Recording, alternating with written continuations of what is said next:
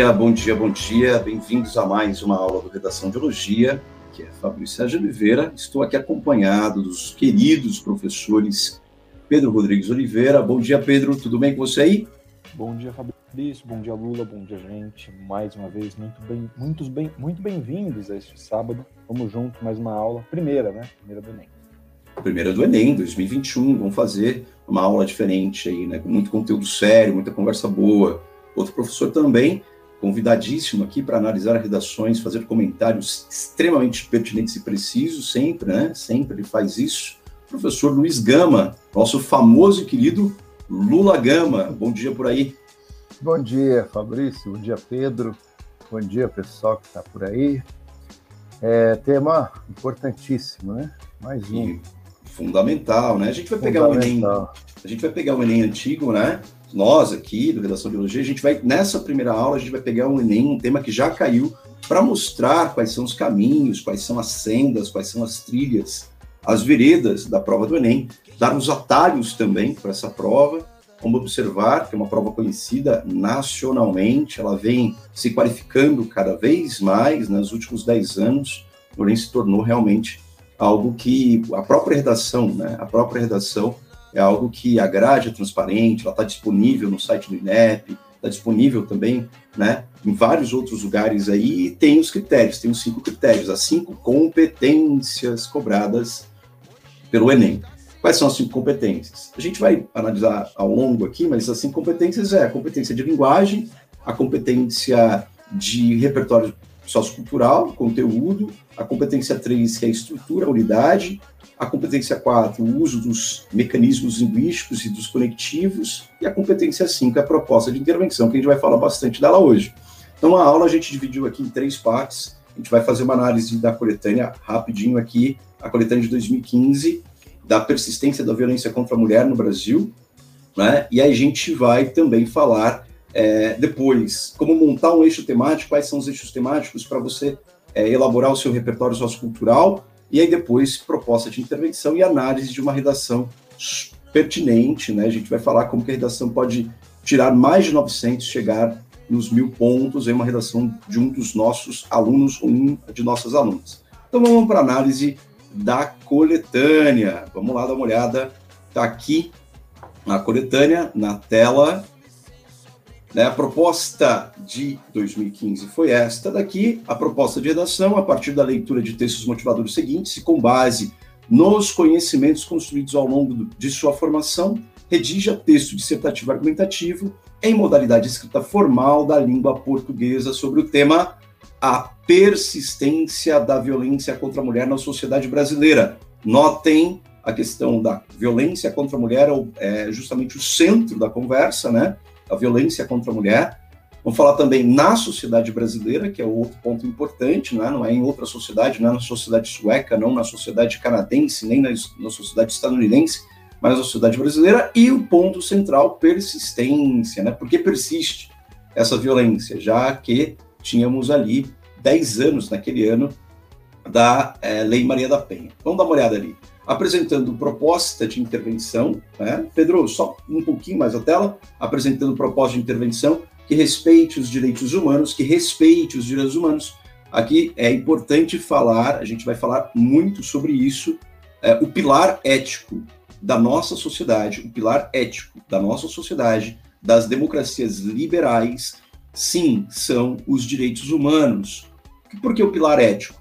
É, porque ele faz justamente, ele guia, né? ele norteia, ele dá, é, ele estabelece os parâmetros de como as leis devem ser, as constituições devem ser estabelecidas, pelo menos as leis de cada país. Então, o pilar ético, depois né, das barbáries da Segunda Guerra Mundial, em 10 de dezembro de 1948, é é, instaurado aquilo que a gente chama de Declaração Universal dos Direitos Humanos. É, e essa declaração é o pilar ético do nosso tempo, os valores mais importantes que a gente tem que levar adiante, como humanidade, como história.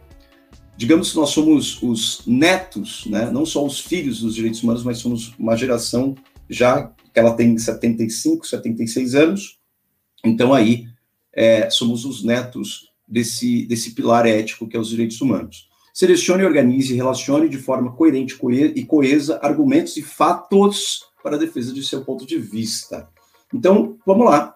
Texto 1, nos anos 30, nos anos 30 decorridos entre 1980 e 2010, foram assassinadas no país acima de 92 mil mulheres. 43,7 mil só na última década. O número de mortes desse período passou de 1.353 para 4.465, que representa um aumento de 230%, mais que triplicando o quantitativo de mulheres vítimas de assassinato no país. Lembrando que os números atuais são mais perversos ainda, mais complicados ainda. Né? A gente está analisando de 1980 a 2010, nós estamos em 2021. Não é? É, por que nós trouxemos esse tema? Porque ele vai dialogar com os 15 anos da Lei Maria da Penha. Se eu não me engano, isso daqui não foi o tema de 2015, foi o tema de 2016, né? Porque fazia exatamente 10 anos da Lei Maria da Penha.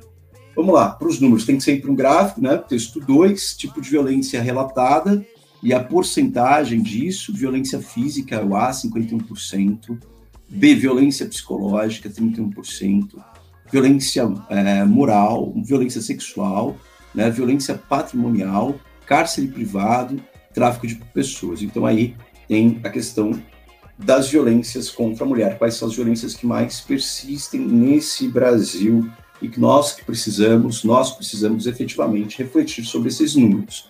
Sempre muito interessante a gente olhar para a coletânea do Enem e analisar e transformar isso em números. Mais da metade das violências contra a mulher, mais da metade, 51%, né, são violências físicas, quase um terço, quase um terço da violência contra a mulher, porque um terço seria 33%, até 31,81% é, de violência psicológica. Gente, é, saber analisar uma coletânea, saber observar os números e também fazer uma tradução, uma interpretação dos números da coletânea é fundamental. Ah, não pode usar a coletânea. Pode usar sim. Não caiam em mitos, não caiam em charlatanismos da rede Aqui a gente não está preocupado em fazer como vocês, ah, vamos acertar o tema do Enem. A gente não vai aqui querer acertar o tema do Enem, a gente quer cercar o tema. Tanto é, se a gente for falar de acertar o tema ou não, vocês vão notar que nas aulas do Enem do ano passado, na aula 2 e na aula 3 do Enem no ano passado, a gente acertou o tema do Enem, né? O tema do Enem era sobre saúde, doenças mentais. Se vocês observarem, a nossa aula do ano passado sobre eixos temáticos, aula 2 e aula 3, foi justamente uma aula sobre saúde mental, né? transtornos. A gente usou vários exemplos de saúde, usou o disco amarelo do Emicida, que foi é, o texto base. Então, a gente não está preocupado, porque a questão aqui, uma aula no YouTube, né? Aqueles caçadores de like, a gente não está caçando like aqui, a gente quer dar uma aula séria, mostrando para vocês como usar a coletânea. Pode usar a coletânea sim, gente pode usar a coletânea, dialoga com ela. O que você não pode fazer é copiar a coletânea em três ou quatro linhas, mas interpretar os números, você pode e deve fazer isso. Então você pode falar, ó, um terço da violência contra a mulher relatada, quase um terço é uma violência psicológica, e você pode colocar isso, ó, o cárcere privado também ali, ó, um número também é, marcante, né, 1,76%, o que, que é isso, o que, que quer dizer cárcere privado? Você pode fazer reflexão e traz para o papel. O texto 3 está lá, é um cartaz, né, disponível numa campanha, no compromisso, né, é a questão do feminicídio basta.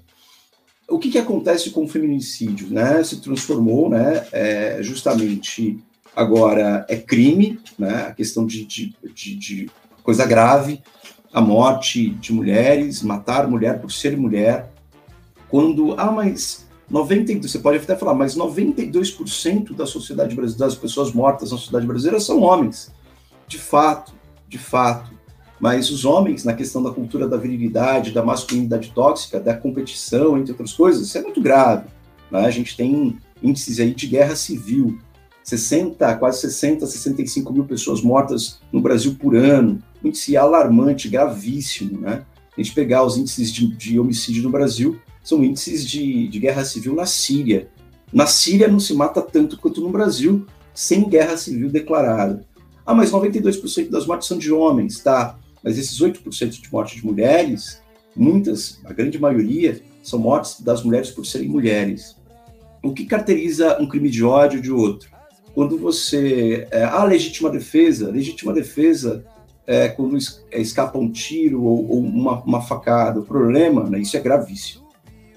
Problema é quando se dá 11, 12, 15 facadas, quando você dá 15 tiros, isso é crime de ódio. Né? Isso é crime de ódio. A natureza né, desses homicídios que mostram que isso é crime de ódio. Então, esse feminicídio deve ser marcado e é uma coisa que a gente tem que lutar contra. Nós, homens, somos totalmente responsáveis por uma sociedade patriarcal. Nós, em diálogo, a gente tem que estar diálogo e escuta, a gente está sempre muito atento essas violências que a gente pode praticar e outras pessoas, né, sempre muito atentos ao nosso cotidiano, ao nosso redor, para que a gente não reproduza violências e não caia, esses números possam diminuir aí. Texto 4 os impactos em números. Vamos dar uma olhada lá no texto 4, a coletânea texto 4 aqui. Aqui tem um gráfico mais com a lei Maria da Penha, mais de 330 mil processos foram instaurados apenas é, nos juizados e varas especializadas. Então a gente tem aqui 332.216 processos que envolvem a lei Maria da Penha, chegaram entre setembro de 2006 e, e março de 2011 aos 52 juizados e varas especializadas em violência doméstica e familiar contra a mulher existente no país, resultou em 33,4% de processos julgados, a lá, um terço desses processos julgados. 9.715 prisões em flagrante, 1.577 é, prisões preventivas decretadas. Lembra que o tema fala de violência contra a mulher, mas fala da persistência dessa violência contra a mulher? Dá uma olhada aqui, né? Mesmo com a Lei Maria da Penha, esses números vêm aumentando, né? 58 mulheres e 2.777 é, homens enquadrados na Lei Maria da Penha estavam presos no país em dezembro de 2010. Ceará, Rio de Janeiro e Rio Grande do Sul são com, é, não constam desse levantamento pelo, é, feito pelo Departamento Penitenciário Nacional. É, 237 mil relatos de violência foram feitos ao LIG 180, serviço telefônico da Secretaria de Políticas para as Mulheres. Sete de cada dez vítimas que telefonaram para o Ligue 180 180 afirmaram ter sido agredidas pelos companheiros. Bom, por que que persiste? E é isso que a gente vai discutir hoje, é isso que a gente olha a pertinência desse tema, né? Tristemente, esse tema é, é ele é atual, esse é um grande problema nosso, então as problemáticas podem ser levantadas aí. Na construção do texto, agora eu vou chamar o professor Lula Gama para a gente conversar um pouquinho. Professor Lula Gama, é, é, o Enem sempre traz uma coletânea, que é uma coletânea com dados, com números, né? O aluno ele tem que dialogar, a aluna tem que dialogar com essa coletânea, trazendo, né? E traz muita reflexão, né? Esses dados, esses números, mesmo o Enem de 2016 aqui, que a gente tenha visto. O que você achou, professor? Pois é, é um tema, ele, ele tem uma interessante, mas não positivamente, um dado, uma coisa que a gente tem que inferir nesses dados aí, que é o seguinte: estão aí os números, né, que você acabou de apresentar, é, só que eles, eles ainda não são uma realidade para valer, se você pensar bem. Por quê?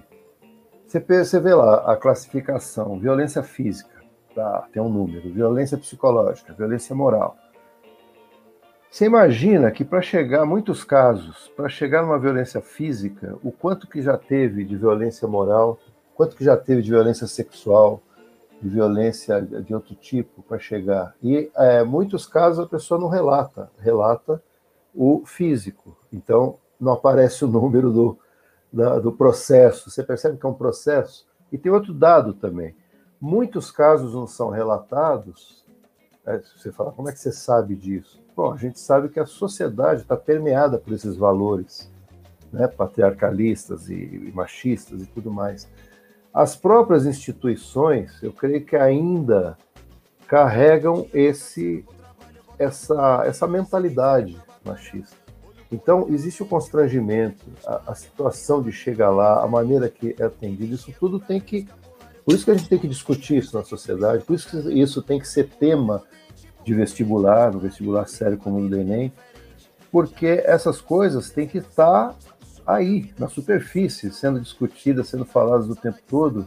É como você disse, a responsabilidade é nossa, né? Nós homens devemos é, vestir as sandálias da humildade e procurar conversar com as mulheres, saber em que medida, mesmo que você não queira ser um machista, você de alguma forma está reproduzindo aqueles valores.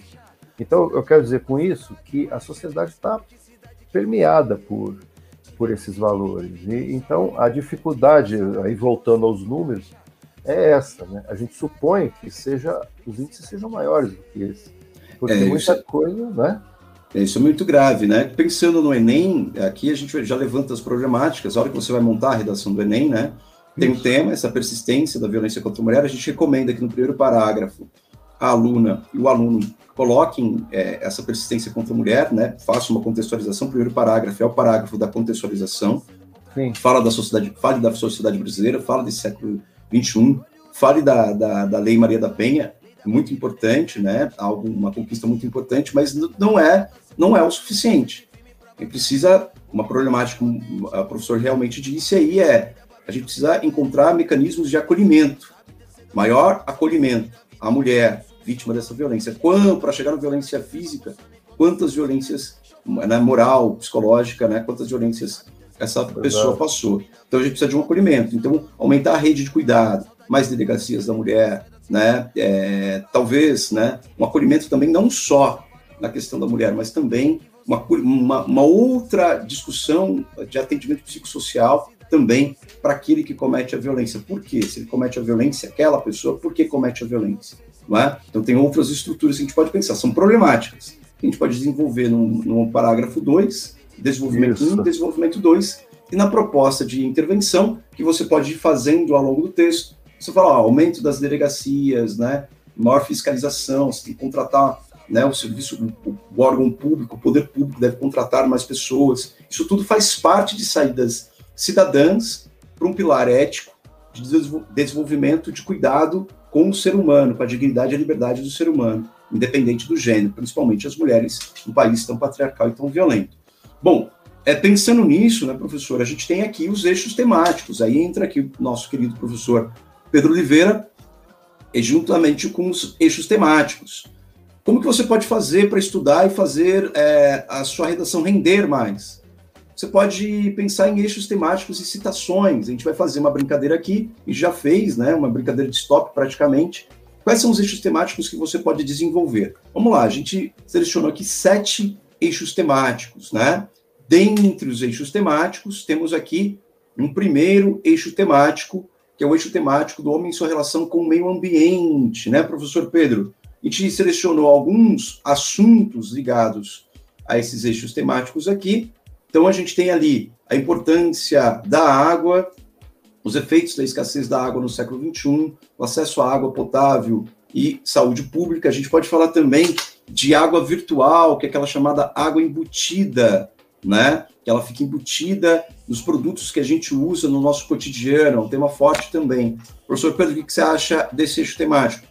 O tema, o tema aqui, é, falando especificamente da importância da água, é importante a gente também lembrar do fato de que a água é um recurso natural reciclável. O que, que eu quero dizer com isso?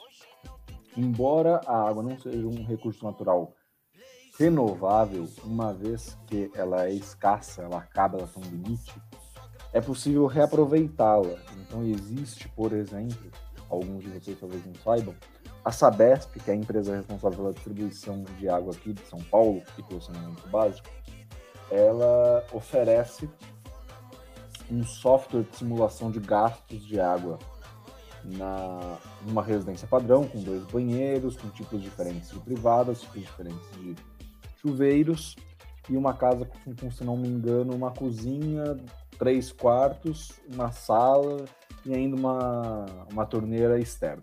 Por que, que eu estou dando esse detalhe todo? Porque no eixo importância da água, uma das coisas que é preciso pensar é que dentro do acesso à água potável e saúde pública, é preciso também é, procurar as soluções para a escassez de água no século XXI. Uma das soluções é precisamente o, recic o reciclar a reciclagem das chamadas águas cinzas claras, das águas cinzas escuras e das águas pretas. As águas cinzas claras são aquelas águas ali que você tem, por exemplo, na, no seu chuveiro, quando você toma banho, você escova o seu dente, então você tem uma água cinza clara, que é uma água relativamente suja, que exige um processo de limpeza menos intenso do que uma água cinza escura, como é o caso da água da pia da sua cozinha. Uma água considerada água cinza escura, se não me falha a memória. E a gente também tem as águas pretas, que são as águas do esgoto, efetivamente falando, pensando nas águas do seu sanitário. Então é um eixo bastante importante, é um eixo que precisa ser levado em conta o tempo todo. Primeiro porque é um tema que nunca sai de moda e nunca sai de pauta. Então o professor Fabrício, se não me engano, ele divulgou recentemente no nosso grupo do Telegram, nosso grupo do da FUVEST, o relatório, um documento sintético do relatório da ONU sobre as previsões que teremos para o futuro ali, 2050 2100. Então, um tema que não sai de moda, o Redação de Biologia está sempre atento. Então, a gente tem, por exemplo, um tema Enem para falar de gestão de resíduos na sociedade brasileira. Na aula, no nosso outro curso do ano passado, a gente também menciona é, o lixo, o meio ambiente como um aspecto que precisa ser levado em conta. E, óbvio, né, nesses dois anos de pandemia, já houve os casos de queimada nas na Amazônia, queimado no Pantanal, que mostram como esse tema é importante. A gente tem que estar sempre atento a que repertórios a gente pode utilizar e uma maneira de organizar esses repertórios efetivamente por eixo temático. Porque provavelmente um repertório do eixo temático, o homem e sua relação com o ambiente, servirá para a importância da água, servirá para o problema do lixo, servirá para o, para o problema das queimadas. Muito bem posto, professor Pedro. É justamente isso, né? Então, esse eixo temático, a importância da água, a gente tem um tema da água virtual no, no, próprio site, a gente tem um tema do lixo, nos resíduos sólidos, e a gente tem um tema também das queimadas no site da Redação de Geologia disponível para que vocês possam fazer. Eixo temático 2, vamos ao eixo temático 2. O eixo temático 2 é a relação do homem com a sociedade, educação, os modelos de ensino, né? A questão do ensino à distância, EAD, importantíssimo, né? é, é, democratização do acesso às aulas online, a gente tem um tema sobre isso também, desafios de educar os filhos, principalmente dentro da pandemia, nesse século XXI, não é? a gente tem aí uma geração, geração Z, né, que é a geração já, os nativos digitais, né, que já nascem com os tablets e celulares nas mãos, e também a questão da inclusão, que já foi tema do Enem, da, do tema de 2017, a formação é, educacional de surdos no Brasil se não me falha a memória, é 2017. 2017. Ok?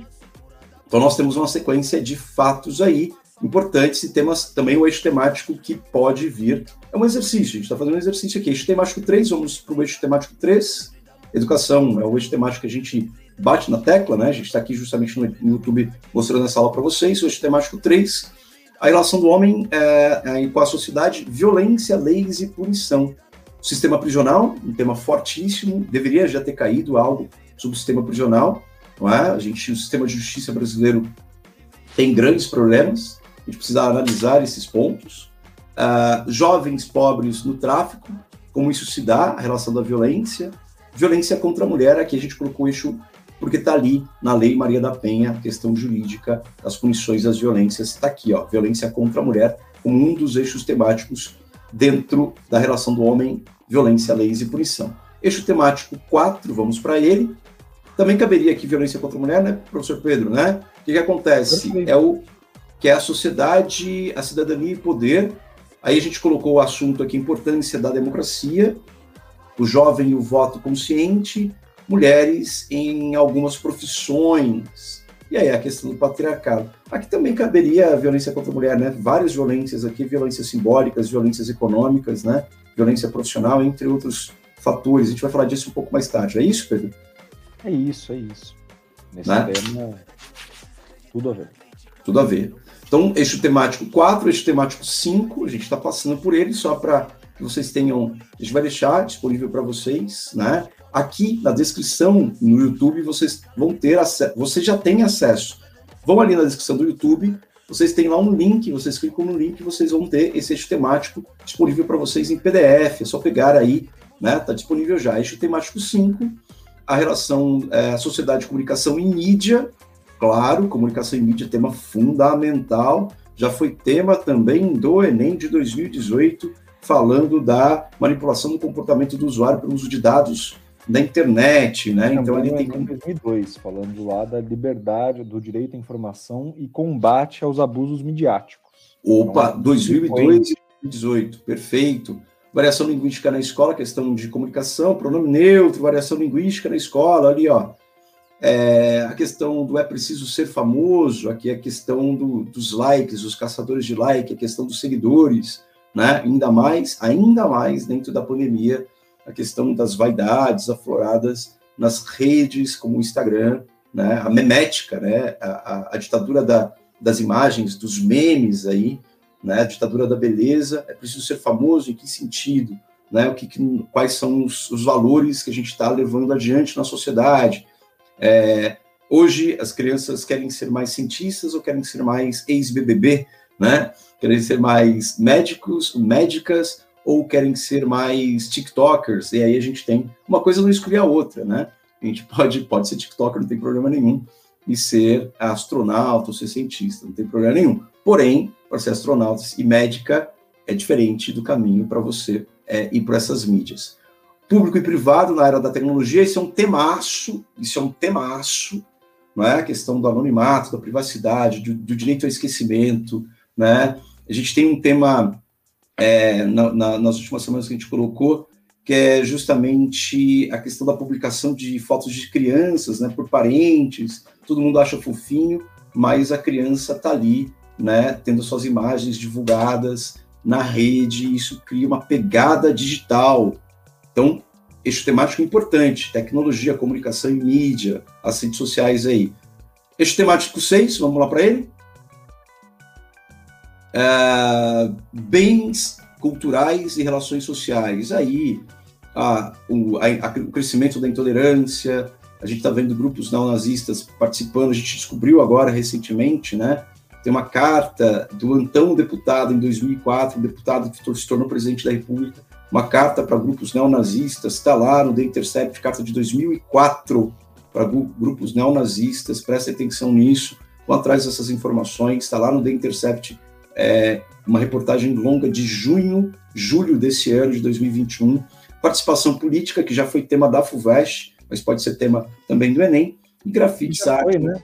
Já. O vandalismo. Não é rata aqui? 2004, o tema do de 2004, pessoal, é o tema da liberdade de informação e combate aos meios, a, aos abusos dos meios de comunicação. O tema de 2002, na verdade, é como, é como fazer do voto um instrumento de transformação social. Esse é o tema do Enem 2002. Então já foi também participação política tema do Enem. Olha só, 2002, né? Obrigado, Pedro, pela recolocação aí. A questão do eixo temático 7, dá uma olhada no eixo temático 7. Vamos lá para ele. A questão do eixo temático corpo, saúde e sexualidade. Ditadura da beleza, sexualidade do jovem moderno, obesidade e pandemia e saúde mental. Se vocês olharem a nossa aula do ano passado, a gente pegou esse eixo temático 7 e desenvolvemos esse eixo temático em torno da saúde mental e a pandemia. Qual foi o tema do Enem de 2020? Doenças mentais. Então, na lata, a nossa aula inteira. E a aula de hoje, a gente vai falar sobre o eixo temático, que é o eixo temático 3. Não é isso mesmo, Pedro? Violência contra a mulher a gente fez um quadro aqui super rápido também, né? Para mostrar para vocês como que a gente pode alargar o repertório sociocultural de vocês e vocês podem fazer uma brincadeira de stop. Que brincadeira é essa? Faz um quadro com filmes, séries, pensadoras ou pensadores, livros, frases, versos, fatos históricos, personalidades, dados, fontes, meios de comunicação, música. Ficamos eu, Pedro e o professor Lula Gama preenchendo esse quadro aqui ontem pela manhã, brincando de stop, né, professores? E a gente chegou nessa. Marie Curie tem um filme na Netflix de 2021, tem o filme Preciosa, que fala de violências, violências contra a mulher, né, 2009, ganhador de dois, dois Oscars. Não é? As sufragistas, filmaço, falando das mulheres que lutaram pelo sufrágio universal no começo do século é, 20, né, em um filme de 2016, muito pertinente, muito potente, muito importante. Assistam A Voz Suprema do, do Blues de 2020 na Netflix que tem né, o Chadwick Boseman, último filme dele, e a Viola Davis, né? a maior atriz né, estadunidense do momento, a extraordinária Viola Davis, falando, fazendo justamente o papel da cantora ali. A Cor Púrpura, que é um livro também é um filme da Alice, é um, é um livro do Alice, da Alice Walker, né? É uma das grandes pensadoras do colorismo, e é um, é um filme que muito sucesso, né, da década de 90 também, e ganhou muitos prêmios internacionais e fala da, da violência contra a mulher, fala de racismo. O Gambito da Rainha, acho que ele ficou o Gambito da Rainha, né? Mas é o Gambito da Rainha 2020, está na Netflix, também fala das violências e também de uma é, enxadrista, uma criança que vai, recebe várias violências e também enfrentando o mundo patriarcal. Último tango em Paris, que é de 1972, que a gente tem vários traumas, né, várias marcações ali é, de traumas até na atriz, é, que faz a cena com Marlon Brando lá, e aí como o cinema, como a estrutura é violenta né, contra a mulher. Depois a gente fala sobre isso.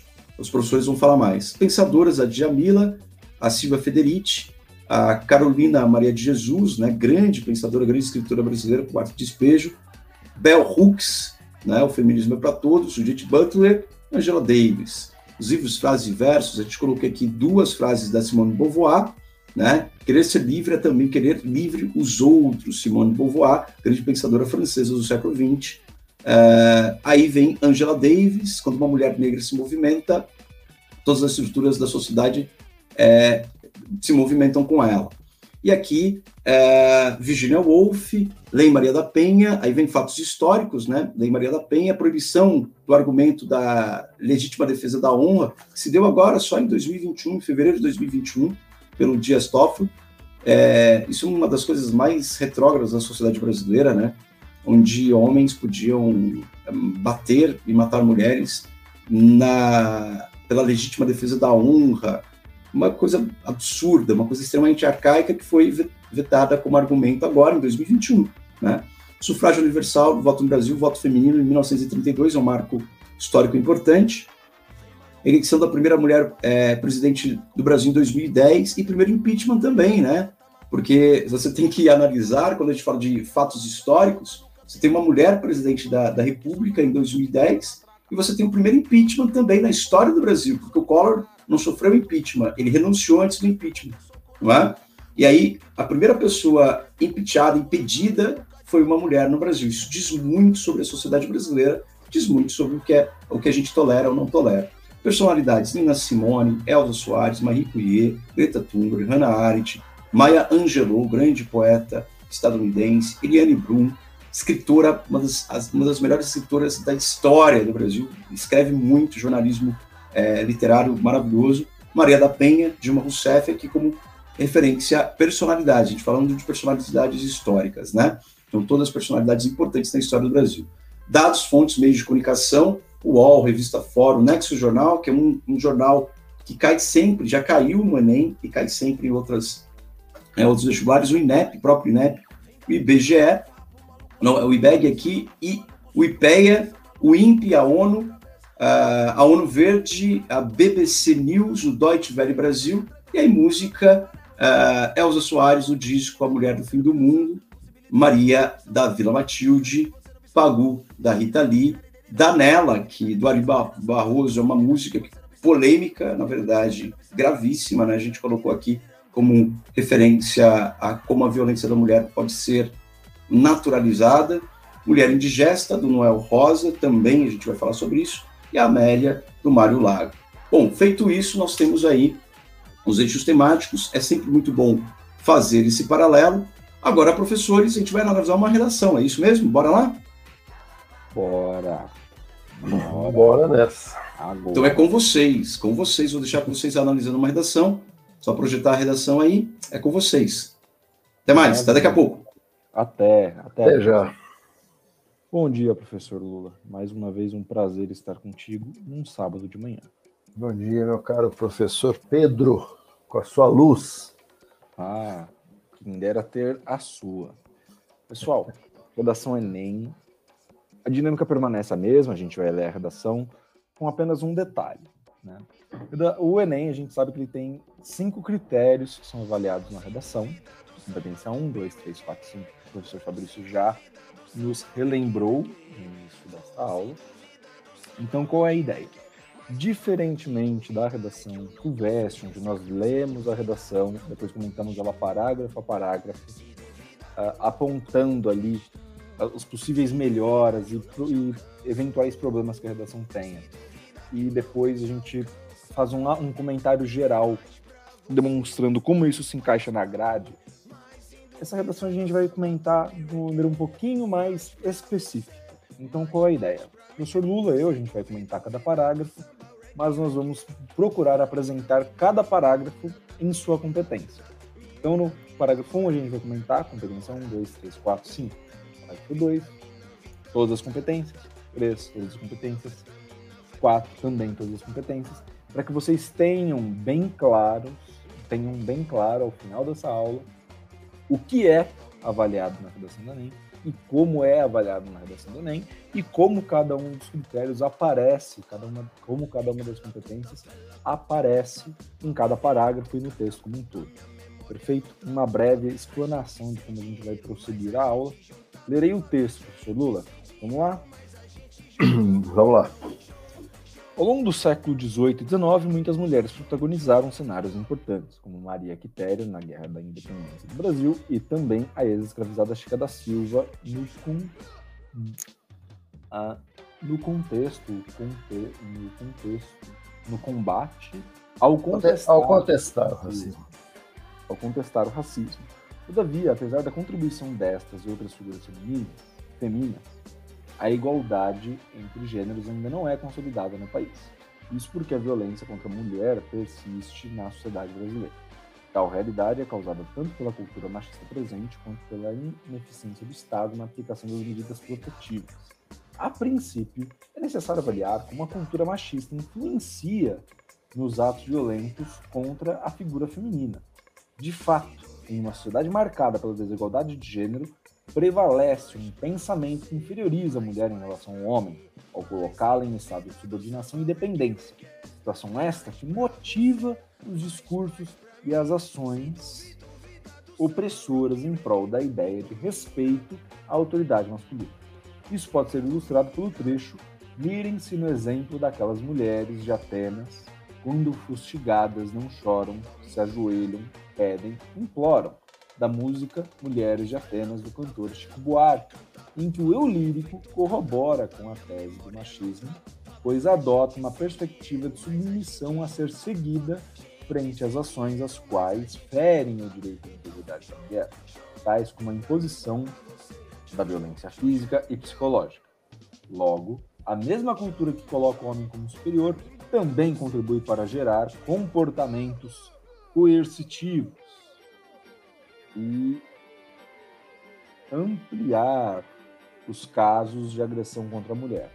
Além disso, é importante ressaltar que a violência de gênero foi centro de debates durante anos. Isso se deu com a ampliação de diversas leis, como a Maria da Penha em 2006, a do feminicídio em 2015 e outras demais. No entanto, como exposto pela filósofa Hannah Arendt, nenhuma lei é absoluta o suficiente que não possa ser transgredida pelo corpo social.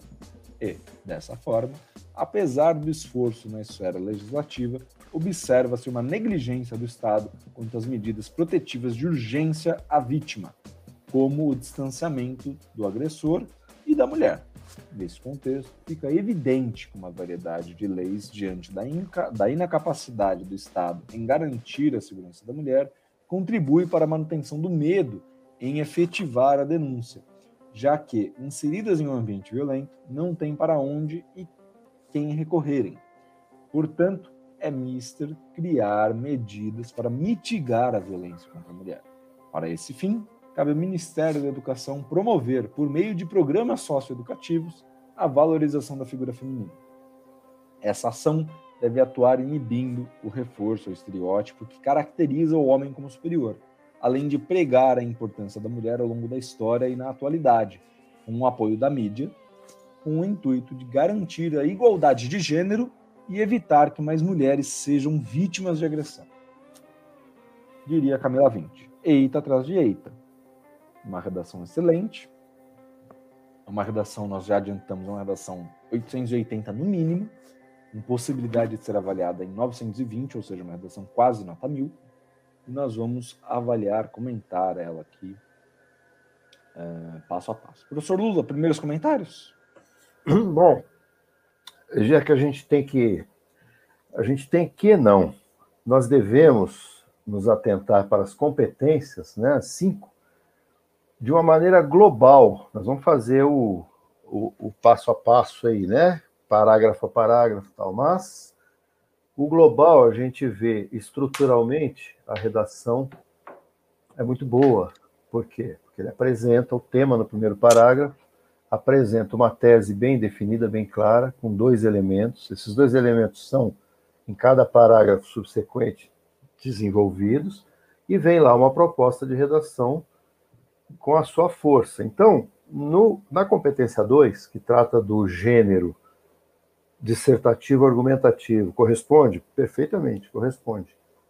Não é isso? É, e, e, os outros elementos referentes a, a conteúdos, a, a, a, repertório e tudo mais, porque existem exemplos, então a gente já adianta que na competência 2 ele é uma redação 200. Né? Tem uma e na competência 5, que é um ponto bem peculiar do da prova do Enem, da redação do Enem, que é a proposta de intervenção, a gente também percebe que é, ele cumpre né, com as, as, as coisas, os itens requisitados. Como é que é uma proposta de intervenção? Você deve apresentar claramente quem faz, quem é o agente, o que faz, como faz e o que se espera. Isso está muito claro, está muito bem definido, como se a pessoa preparasse o esboço de um programa para vamos tentar mitigar, vamos tentar resolver esse problema. É isso que se espera no Enem. Então, também no item 5, na competência 5, a, a, uma redação 200 por conta disso aí. Isso no global. Aí agora vamos no, no, no, no parágrafo a parágrafo observar né, os detalhes para ver a linguagem, para ver os elementos coesivos, para analisar as, as, as, citações, o repertório é, sociocultural da pessoa que fez, que escreveu essa redação. Só um primeiro comentário, pessoal. Redação do Enem não tem título. Vocês devem ter observado, a gente sempre dá aulas sobre redações silvestres, a gente sempre comenta o título. Redação do Enem não tem título. Para a redação do Enem, o título é como um apêndice não faz falta, mas se você colocar, ele pode deixar a sua redação doente. Então, evitem. Não coloquem o título, ele não só é um elemento dispensável, como ele pode ainda te prejudicar se você utilizar um título aí que de repente tenha palavras de baixo calão, às vezes você está tentando fazer um título criativo e termina ferindo ou incorrendo, melhor dizendo, uma das situações de anulação da redação não vale a pena tomar esse risco. Como diz o professor Fabrício, o título é facultativo, ele não é necessário. Então, muito bem, professor Lula. Parágrafo 1, vamos lá. Vamos lá, parágrafo 1. Ao longo do século 18 e 19, aí um probleminha de concordância, né? Ao longo dos séculos 18 e 19, Muitas mulheres protagonizaram cenários importantes, como Maria Quitéria na Guerra da Independência do Brasil e também a ex-escravizada Chica da Silva ao contestar o racismo. Aí ele cita, bem citado, é, bem citados dois nomes né, da história, a Maria Quitéria, duas mulheres, a Chica da Silva. Só que ele poderia ter feito um paralelismo, né? Maria Quitéria na Guerra da Independência, ou seja, tem um substantivo na Guerra da Independência. Então mantenha Chica da Silva na contestação do racismo, na contestação contra o racismo, pode ser. Contestação e guerra são dois substantivos. Isso aí dá um paralelismo que é, imprime uma clareza melhor ao texto. Aí vem, todavia, apesar da contribuição destas e outras figuras femininas, aqui um deslize, obviamente, femininas não, femininas, a igualdade entre gêneros ainda não é consolidada no país. Então, todavia, isso é história. Lá atrás, você tinha essas coisas que ele citou. Aí, todavia, a contribuição destas não foi suficiente. A igualdade está aí ainda, que é o tema, a persistência, está lá no, na, coletânea, na coletânea não, está lá no título da proposta. Isso porque a violência, aqui vem um probleminha, isso porque a violência contra a mulher persiste na sociedade brasileira. Do jeito que foi escrito, isso porque a violência contra a mulher persiste, é, ele coloca como uma causa que a igualdade ainda não é consolidada. E a gente percebe que é o contrário, né? A igualdade entre gêneros não ser consolidada no país é que gera a persistência da violência da mulher. Né? Então, uma solução possível, né, Pedro, que a gente comentou, é por isso a violência, não é isso? Persiste. A violência contra a mulher persiste na sociedade. Por que, que persiste? Porque a igualdade ainda não, não é consolidada. Ou seja, a violência contra a mulher é consequência dessa igualdade não consolidada. É um pequeno é, pequena troca entre causa e consequência.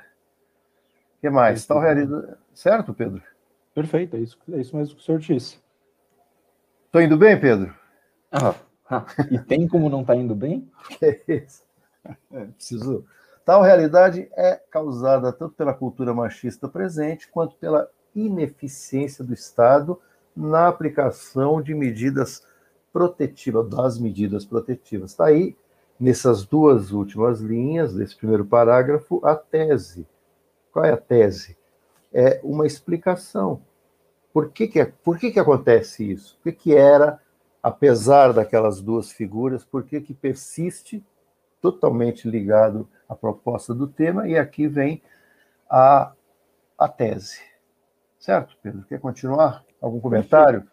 Aqui, só fazer uma, um comentário aqui mais breve só, competência 1, então. Os problemas de linguagem que o professor Lula apontou, a falta de paralelismo morfossintático a, na guerra de independência do Brasil, um adjetivo, um advérbio, né, uma expressão adverbial formada por um, adver, um substantivo e um, uma preposição. Então, a ideia aqui é justamente você ter a mesma formação. Na contestação do racismo, como disse o professor Lula, aqui é competência 1 esses dados, o dado histórico, como bem disse o professor Lula, ao analisar os séculos XVIII e XIX, essas duas figuras, Maria Quitéria e Chica da Silva, repertório sociocultural é competência 2. No campo do conteúdo, todavia, o uso do recurso coesivo aqui, todavia, é um conectivo, operador argumentativo, dá índices da argumentação. O isso porque é um recurso, é uma palavra que retoma algo exposto anteriormente. E o tal realidade também, um pronome demonstrativo que retoma uma, algo apresentado antes. Competência 4. Competência 4 e também competência 3, já que esses conectivos, embora serão avaliados na competência 4, eles estruturam o parágrafo, elaborando um projeto de texto consistente.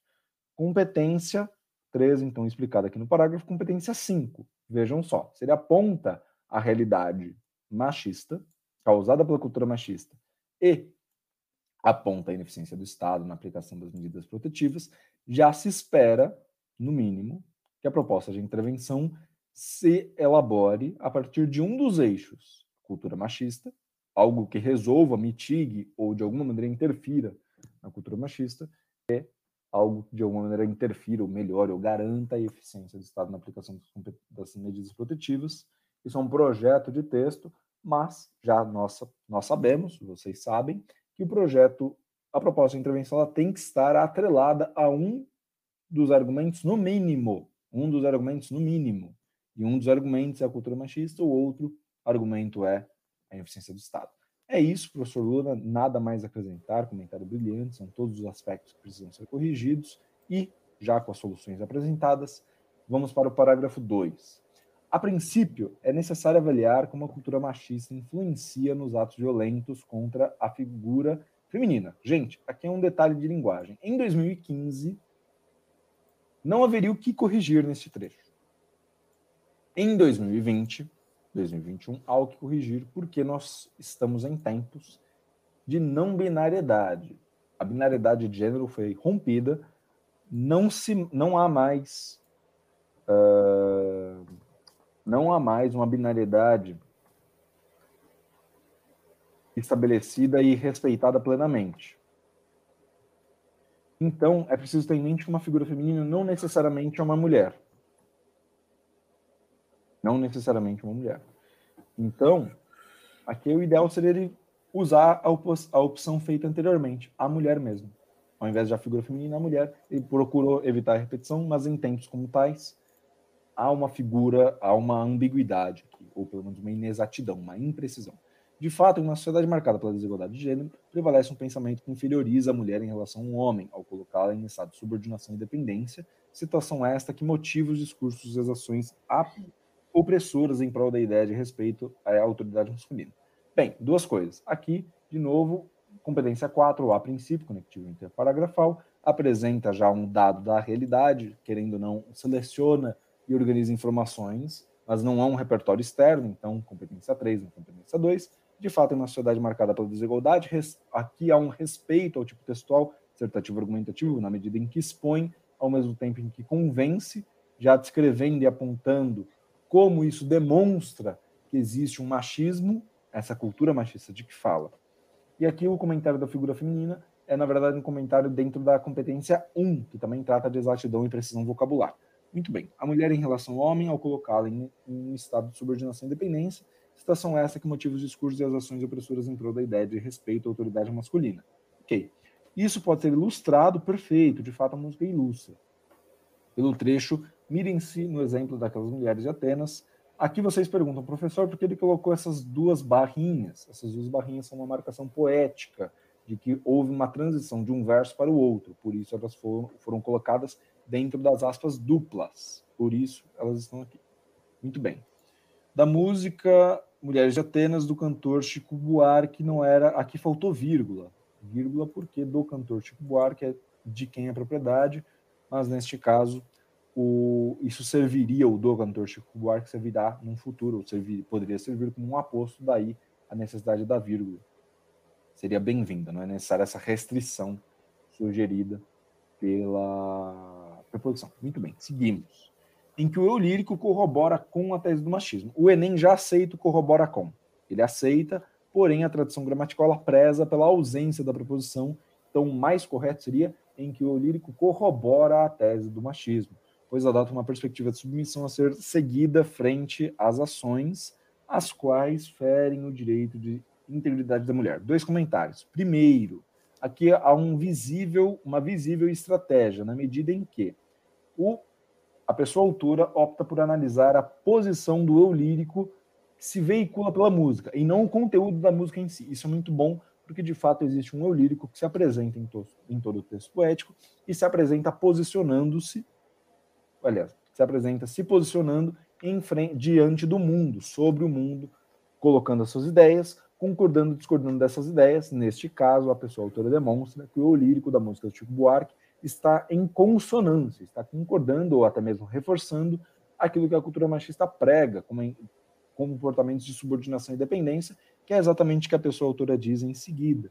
Como ele afirma aqui, adota uma perspectiva de submissão a ser seguida, ou seja, uma, uma submissão como modelo, comportamento exemplar das mulheres. Competência 2 e 3, já que o repertório é legítimo, pertence a uma área de conhecimento, é pertinente ao tema é produtivo, está alinhado à argumentação e ao desenvolvimento e fundamentação da tese principal, ou, da, ou da te, das teses, já que é possível pensar na redação também como um conjunto de tese principal e tese secundária. Sigamos, sigamos. Corrobora com a tese do machismo, pois adota uma perspectiva de submissão a ser seguida frente às ações às quais, aqui não é necessário as quais, o que, né, o pronome relativo que, daria conta o as quais, nas quais, nos quais, os quais é, são mais úteis quando necessária uma coesão por concordância de gênero e número, e ou número. Tem o fere o direito de integridade da mulher, tais como a imposição da violência física e psicológica. Logo, a mesma cultura que coloca o homem como superior também contribui para gerar comportamentos coercitivos e ampliar e ampliar os casos de agressão contra a mulher. Muito bem, então, competência 3, muito bem realizada neste parágrafo. Competência 4, a princípio, de fato, isso, o quando também, apesar de que está dentro do próprio trecho, e o logo, os conectivos, e também é um uso permanente, frequente e diverso, de recursos como sinonímia, pronome, pronomes demonstrativos, pronomes uh, indefinidos, dentro da redação é um ótimo exemplo de como todas as competências, à exceção da quinta aqui, aparecem no parágrafo, já que a competência quinta que aparece nesse parágrafo é, aparece da mesma maneira que no parágrafo anterior. Professor Lula, parágrafo 3, vamos lá? Para cima. Vamos seguir. Além disso, é importante ressaltar que a violência de gênero foi centro de debates durante anos. Isso se deu com a ampliação de diversas leis, como, aí foi um pequeno deslize de novo, como a Maria da Penha, escreveu como em 2006, a do feminicídio em 2015 e outras demais. Ele poderia ter evitado esse outras demais, já que ele está exemplificando, porque ele abre o buraco, né? Fica aquela citação que promete, mas não precisa. Não há necessidade, economiza espaço, né? Com a aplicação de diversas leis, como essa e aquela. Pronto. Deu dois exemplos, está ótimo. Perfeito. No entanto, como exposto pela filósofa Hannah Arendt, nenhuma lei é absoluta o suficiente que não possa, é isso? Que não isso, possa, não possa, não possa ser transgredida pelo corpo social e dessa forma, apesar do esforço na esfera legislativa, observa-se uma negligência do Estado quanto às medidas, faltou uma crase aí, ou quanto a medidas protetivas sem artigo, ou as com crase, de urgência à vítima, como o distanciamento é, do agressor e da mulher. É, o distanciamento entre o agressor e a mulher, né? Seria melhor, né? Nesse contexto, fica evidente que uma variedade de leis diante da incapacidade do Estado em garantir a segurança da mulher contribui para a manutenção do medo de efetivar, é isso? Não. Isso. De efetivar a denúncia a denúncia, já que inseridos em ambiente violento não tem para onde e a quem recorrer, né? É melhor aqui não tem para onde recorrer. Já tem a marca do plural no tem, que está com acento circunflexo, e falta a preposição recorrer a alguém, né? Sim. Então faltou esse pequeno detalhe. Não tem para onde, não tem para onde e a quem recorrer. É isso, né? Ele dá o exemplo aí da Hannah Arendt, em que nenhuma lei é absoluta o suficiente para ser transgredida pelo corpo social. É, ele está dizendo o quê? Que a lei pode ser transgredida, existe um esforço da esfera legislativa, observa-se uma negligência do Estado quanto a medidas protetivas de urgência à vítima, com distanciamento do agressor. Bom, pequenos detalhes aí de linguagem. Você tem alguma coisa a comentar sobre essa coesão, com essa, essa coerência interna aqui sobre esses elementos, Pedro? Tenho sim, professor. Vamos lá. Pessoal, alguns comentários. Primeiro, título de lei vai. Aliás, título de lei exige aspas. Então, faltam as aspas duplas em Maria da Penha e faltam as aspas duplas em feminicídio aqui porque é o título da lei, de fato, lei do feminicídio. Então poderia colocar entre aspas do feminicídio, aspas antes do do e aspas depois do feminicídio. Muito bem, aqui a gente tem alguns, algum, alguns probleminhas que a gente precisa chamar atenção. Vamos ver se a gente dá conta. Olha só. Corrigidas as aspas, o professor Lula deu conta de todos os problemas de linguagem. Competência 1. Competência 2. Ele, ele procura conciliar três repertórios ao mesmo tempo. Maria da Penha, citada na coletânea, afinal de contas, aqui está Sabemos disso. Muito bem. Procura conciliar também o, o repertório da lei do feminicídio, que é de 2015, não foi citada no, na coletânea, não é considerada repertório sociocultural. Concilia também a citação Hannah Arendt. Três repertórios aparecem. Aqui não vai ser contabilizado, porque já aparece na coletânea. Feminicídio, sim. Hannah Arendt, sim. Embora o feminicídio ele não seria tão considerado, uma vez que ele aparece um pouquinho de maneira gratuita, como um exemplo. Então ele caberia mais na competência 3, na seleção e organização de informações, do que na competência 2, porque de fato ele não tem um papel argumentativo no sentido de substanciar a tese, mas apenas de exemplificar. Então, seguimos. No entanto, como exposto pela, como exposto pela filósofa Hannah Arendt, nenhuma lei é absoluta suficiente que não possa ser transgredida pelo corpo social, e dessa forma, apesar do esforço em esfera legislativa, não, não. A situação Hannah Arendt é muito bem-vinda, é ótima. Uh, eu cheguei, a gente chegou a procurar checar essa citação publicamente na internet, a gente não encontrou nenhum registro, então pode ser algo duvidoso aqui, algo que a gente fica um pouco na dúvida. E há um problema de conectividade aqui, na medida que, observem, corpo social e dessa forma, o dessa forma ele é um problema. Por quê? Ele indica uma modalização e ele também indica uma conclusão. O dessa forma ele tem um efeito conclusivo. Ele indica que algo, ao tomar certa forma, ao se realizar de certa maneira, permite inferir ou deduzir uma certa conclusão, uma certa ideia. Não foi apresentado nada em relação a um esforço legislativo se oponha a uma ineficiência estatal. Então não é possível concluir. Não é possível concluir. De que maneira resolvemos esse problema de conectividade e, portanto, na competência 4? Não na competência 3, mas na 4. Porém, embora seja um, um uso inadequado do conectivo, portanto, na competência 4, gera um problema de estruturação do parágrafo, levando à competência 3. Não estou penalizando nos dois critérios. Será penalizado na competência 4 assim como foi penalizado o, conectivo da, da introdução. O, isso porque o professor Lula, muito sabiamente, corrigiu, né, sugeriu ali a reescrita. Será penalizado na competência 4, mas chama atenção porque gera um problema de estruturação.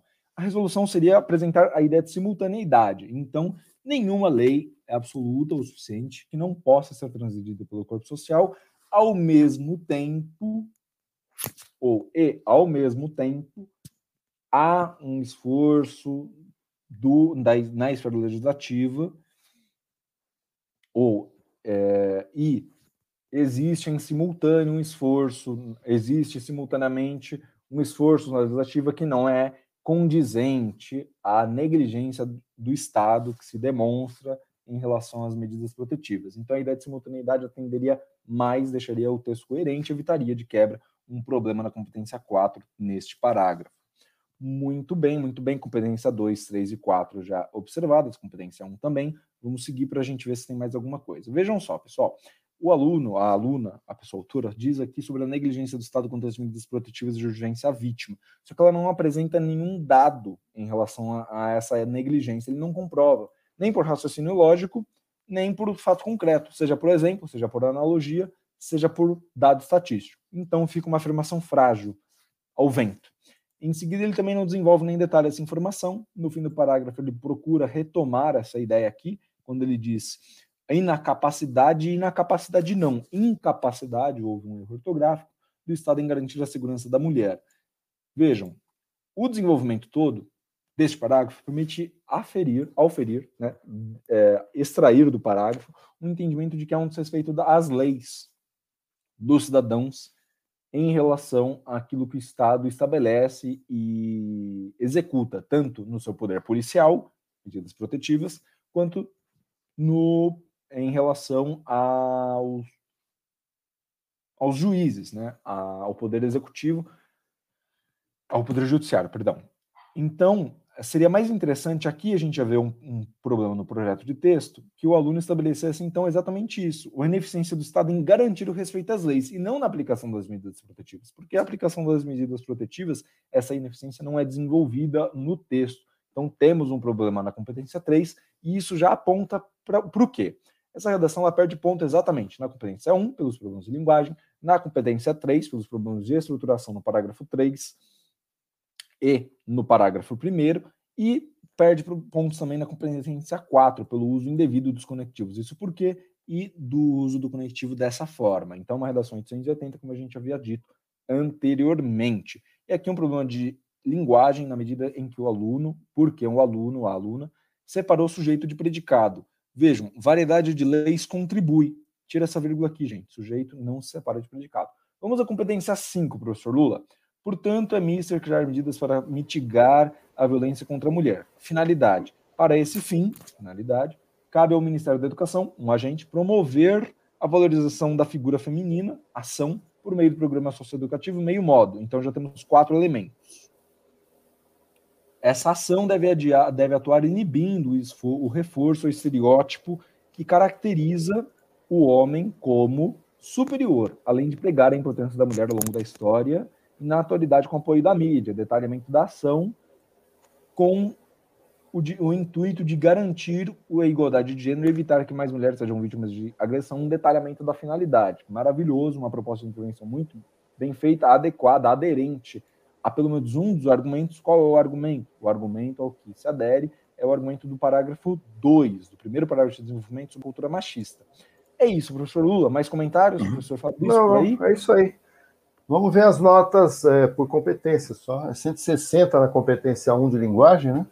Isso.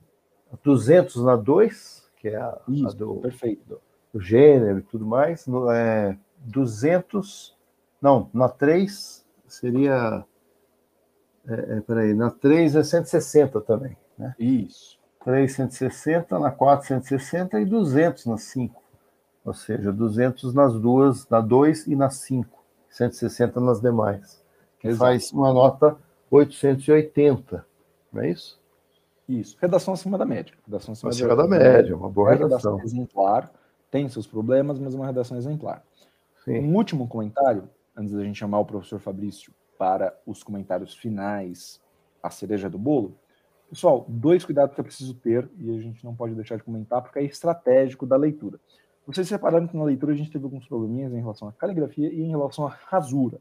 Tomem cuidado, não é o Enem não exige de ninguém caligrafia bonita. O que o Enem exige é uma caligrafia mais clara possível e nesse sentido há alguns problemas. Uh, há um problema de caligrafia na medida, aliás, existe um problema de caligrafia, isso é verificável porque tivemos alguns, alguma dificuldade em, às vezes, identificar uma letra ou outra, então é preciso ter esse cuidado, deixar o F o mais evidente possível, deixar também o R o mais evidente possível, porque aqui houve um ligeiro problema. Não, a caligrafia não tira pontos. Porém, se a caligrafia levar a um desvio de escrita, um desvio de ortografia, Camila, isso sim tira pontos. Então, caligrafia não tira ponto. O que tira ponto é uma caligrafia que leve a um erro de ortografia. Isso tira ponto. Entenderam a diferença? Ninguém está cobrando caligrafia bonita ou caligrafia artística mas algo que garanta a legibilidade. Não podemos esquecer que um dos pedidos do INEP é letra legível. Esse é um, é um dos pedidos que o INEP faz na redação. Então, cuidado com caligrafia, para não gerar erros ortográficos, cuidado com rasura, evitar essa translineação, fazer a rasura ao lado e evitar esse tipo de inserção. Para isso serve o rascunho. Faça o rascunho. Rasuras também não são penalizadas, Camila rasuras são consideradas. A ideia é evitar a sobreposição da rasura de uma linha na linha de cima ou na linha de baixo, tá certo? Professor Fabrício, comentários finais? Ótimo, ótimo, ótimo texto, né? Vocês apontaram aí quais são as falhas, a questão, algumas falhas ortográficas, erros de, de linguagem, e aí a questão de colectivos, né, estrutura, e aí, o conteúdo está muito bom, né? Repertório sociocultural, então traz um, um repertório sociocultural, citando Hannah Arendt, trazendo, né, a questão de duas grandes figuras brasileiras na história. Né? A gente fala da Chica da, da Silva ali, né? Maria Quitéria também. Então, guerreiras né, na luta contra a violência, na luta contra a, a violência é, contra a mulher, né? na luta é, em relação a isso. Também racismos, questões patriarcais. Muito bem posto. Então, aqui, muito, muito bem colocado. Perguntas pertinentes do chat, todas muito pertinentes, né? A gente não vai dar conta de todas, mas aqui colocações, né? O Leonardo também fala que o tema do Enem PPL são temas muito bons, Leonardo.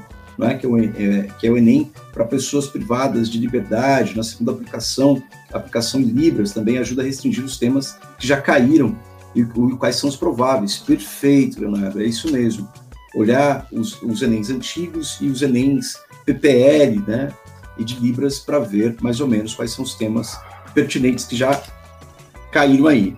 Bom, colocando aqui, a Camila fala, né, na hora que a gente estava elencando os nomes, Lélia Gonzalez, imprescindível, que também poderia ser incluída na lista, na nossa brincadeira de stop ali dos eixos temáticos, tá? O material está aqui disponível.